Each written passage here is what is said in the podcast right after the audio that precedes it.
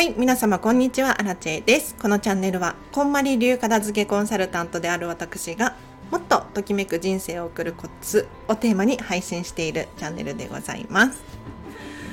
ということで、本日も皆様お聴きいただきありがとうございます。早速、今日のテーマいきましょうか。今日はですね、人間関係を片付けるとはっていう話をしていこうかなと思います。というのも今度12月16日金曜日なんですけれど10時から11時半でコンマリメソッドを使った人間関係整えるセミナーっていうのを 私アラチェが Zoom オンラインで開催させていただくんですがおそらく皆さん人間関係片付けるってピンときてないと思うんですよ。意味わからないって思ってる方多いと思うのでちょっと今日はその16日のネタバレじゃないですけれど軽くどういうことなの？どういう未来が待ってるの？っていう話をさせていただこうかなと思います。で皆様お片付けと聞いておそらくこんなことを思い浮かべる方多いんじゃないかなと思うんですけれどお片付けイコール捨てること。捨てることとか手放すこととか。をイメージされる方多いんじゃないかなって思います。いらないものないかなとかこれ1年使ってないなとかこれちょっと色が思ってたのと違かったんだよねとか わかんないけれどとにかく捨てるもの探しをしちゃいがちかなと。でもこんまりメソッドこれ基本中の基本なんですけれど捨てるものを選ぶのではなくってどちらかというと残すものを選ぶメソッドなんですね。なのでじゃ自分が持っているお洋服100着ありますってなった時に100着を全部出していただいてそこから1位から順番に 選んでいくんですよ。お洋服ランキング1位2位から選んでじゃあ100位のお洋服ってどうなるかもちろん100位まで可愛いって思う人もいれば100位はもうなんとなくのお洋服でどうでもよくって汚れてもいい服の人もいると思うんですよ。じゃあその100位のお洋服に対して手放すのかリサイクルするのか売るのかもう一回着てみようって思うのか、まあ、それはそれぞれなんですけれど要するに自分がどういう価値観でお洋服を持っているのかこれを明確にしていく作業なんですね。で人間関係片付けるって なんかちょっと怖いような気がするんだけれど手放すとかブロックするとか排除するとか仲間外れにするとかそういうイメージは持たないでほしいです。これ物のお片付けと同じなんですけれど今持っている人間関係例えば Facebook のお友達とか SNS のフォローフォロワーだったりとかあとは電話帳名刺いろいろ目で確認できる人間関係ありますけれど今持っている人間関係の中でときめくものを選ぶんですよ。例えばアラチェの場合あの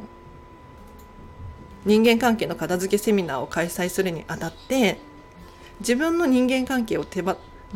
お片付けしなければならなかったんですね。そういう試験があって その何、えー、と資料資料。宿題を作って出して合格みたいな そういうプロセスがあったんですけれど私はですねもともと友達が多くないので3人って公言し公言してるんですけれど 私は人間関係整ってるしなとかって思ってたんですよ。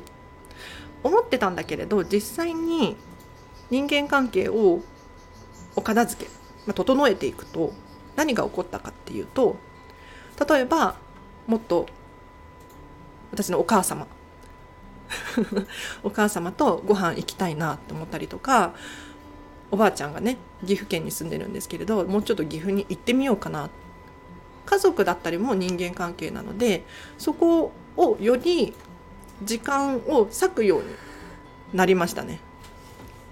でそうすると必然的にどうなるかっていうと自分がときめく人間関係を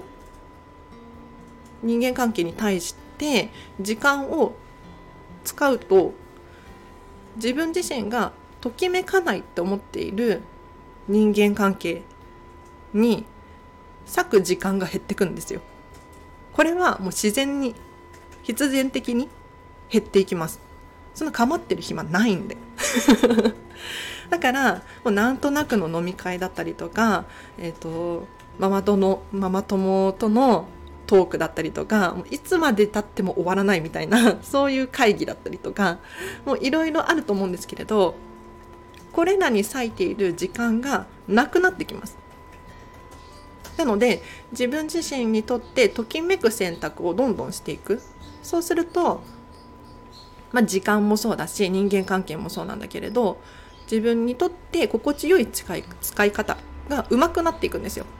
そうするとより、まあ、楽に生きれるじゃないですけれどもっと人生が自分にとって意味のあるようなそんなものになってきますのでこの人間関係のお片付けっていうのは誰かをもう見捨てるとか手放すとかブロックするとか そういうことではなくって今持っている人間関係をより良いものに変えていくっていうことが人間関係のお片付けでございます。もうちょっと話しましょうか。もうちょっと話しましょう。えっ、ー、と例えばじゃあるね幼なじみわかんない長年付き合っているお友達がいるとするじゃないですか。でその子の一部が嫌い例えばついつい長電話をしてしまうとか愚痴を言い合ってしまうとかなんだろう夜中までお酒を飲んでしまうとか なんかその一部が嫌いっていう現象が起こる時ってあるかと思うんですけれどそういった時はその一部さえ手放せばいいんですよ。なのでつい長電話をしてしまうのであれば今日は何時までにしようってお互いに決めるとか夜飲み明かしてしまうのであれば昼だけ会うとか なんかね変更することができるんですね。そうするとお互いに心地よいと思える関係性が続いていくのでこの子のこの部分が嫌だから手放すのではなくって改善する。何か他にいい方法ないかなっていうのを一緒に探していくっていうのも人間関係を整える上ですごく大切なプロセスなんですよね。なので例えば家族同士お子様とかいらっしゃる方いると思いますけれどこうこうこうしてほしいなとかああしてほしいなとかあるじゃないですか。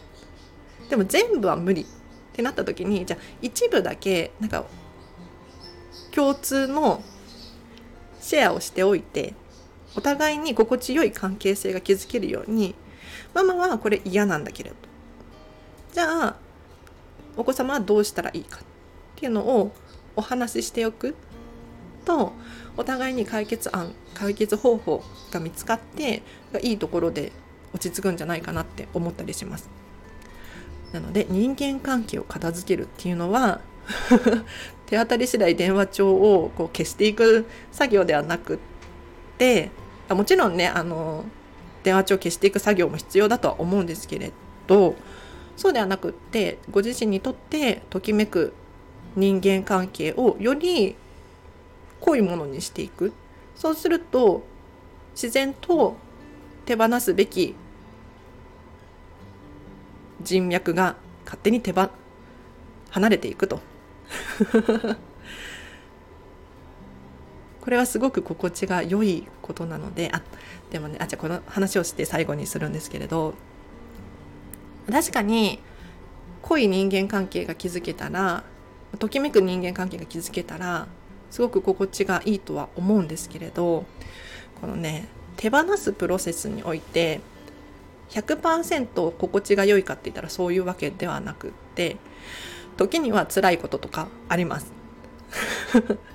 例えばなんか良かれと思って連絡してみたら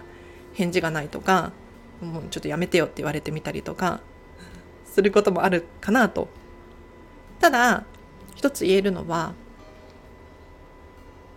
この人ともっと濃い人間関係築きたいなとこちらが思っていても相手は思っていないパターンってあるんですよね。でその時に自分から声をかけて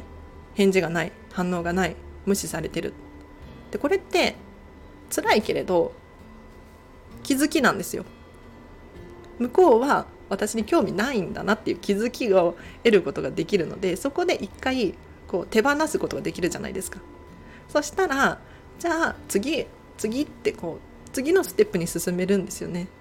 でやはりこう言い方あれですけれど八方美人じゃないけれど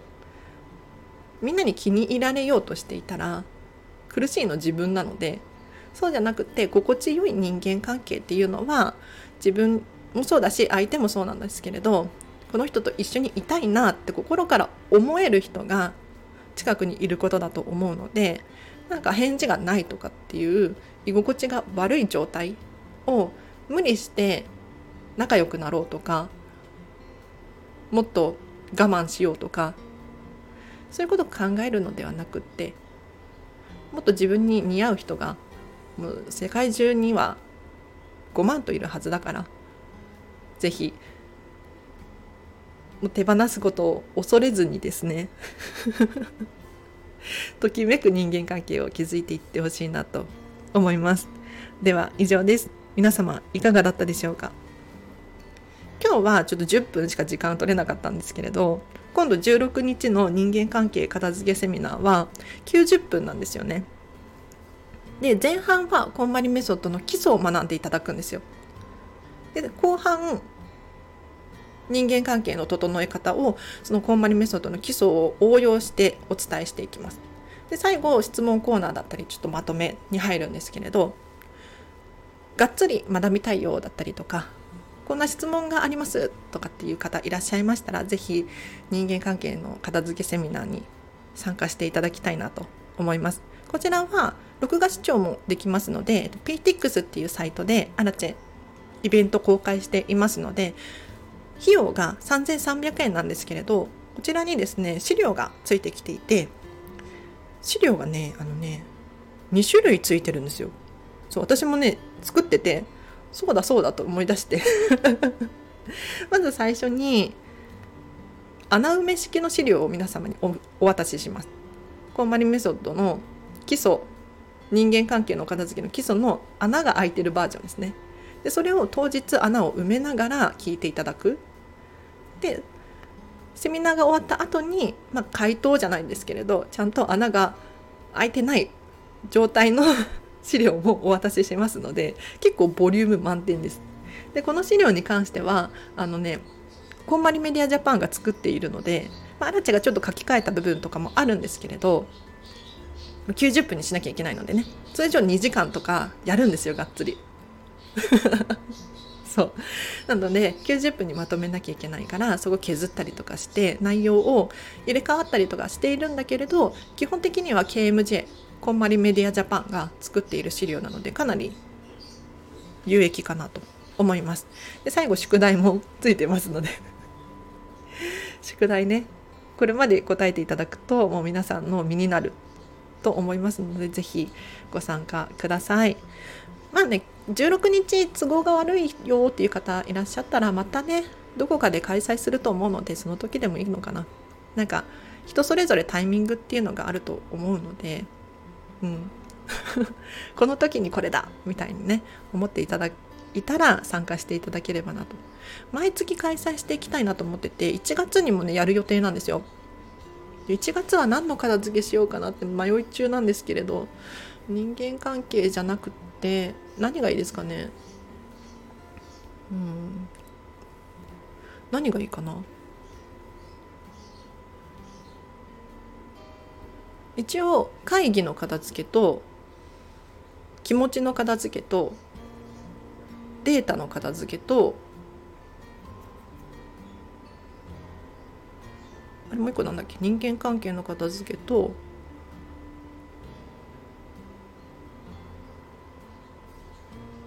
忘れちゃった。あれ？なんだっけ？まあいいや。はい。では皆様お聞きいただきありがとうございました。詳細は PTX っていうサイトのリンクを貼っておきますので、そちらからご確認ください。もしくは、アラチェにレターかコメントいただければ、質問お返ししますので、返事しますので、お気軽に